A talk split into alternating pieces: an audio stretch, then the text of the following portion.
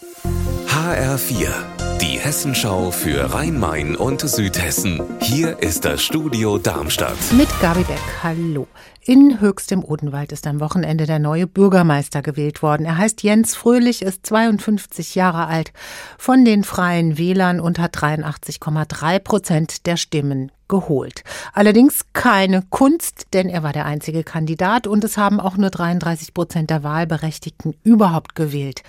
Und wir wollten wissen, warum so wenig Menschen im Odenwald wählen gehen. Mike Markloff hat mit Jens Fröhlich telefoniert zu diesem Thema.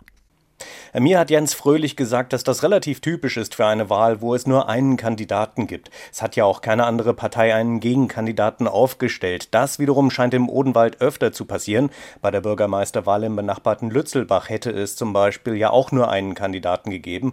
Da waren rund 40 Prozent der Stimmberechtigten wählen.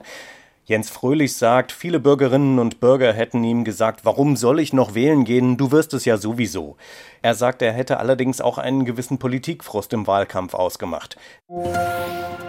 Sportlich läuft es eigentlich super für die Volleyballerinnen in Wiesbaden. Finanziell allerdings ist es ziemlich eng. Der VC Wiesbaden startet deshalb jetzt ein Crowdfunding und sammelt damit Spenden im Internet. Er muss nämlich die weitere Lizenz für die erste Bundesliga kaufen. In der neuen Saison wollen die Volleyballerinnen auch im Europapokal starten. Birgitta Söhling berichtet. Doch die Einnahmen aus Sponsoring und Mitgliedsbeiträgen reichen nicht mehr, um den gemeinnützigen Verein zu finanzieren. Wiesbaden will den Volleyballerinnen zusätzlich mit einer Bürgschaft von 200.000 Euro unter die Arme greifen.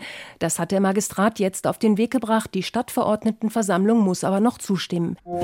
In Frankfurt sind Anfang der Woche zehn E-Autos in Brand geraten. Jetzt ermittelt die Polizei wegen Brandstiftung, denn es ist ein Schreiben aufgetaucht, in dem sich eine linke Gruppe zu der Tat bekennt kennt.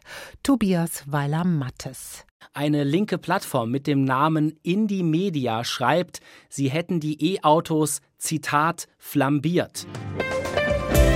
Unser Wetter in Rhein-Main und Südhessen. Angenehm, manchmal sonnig und manchmal wolkig, so ist es fast überall.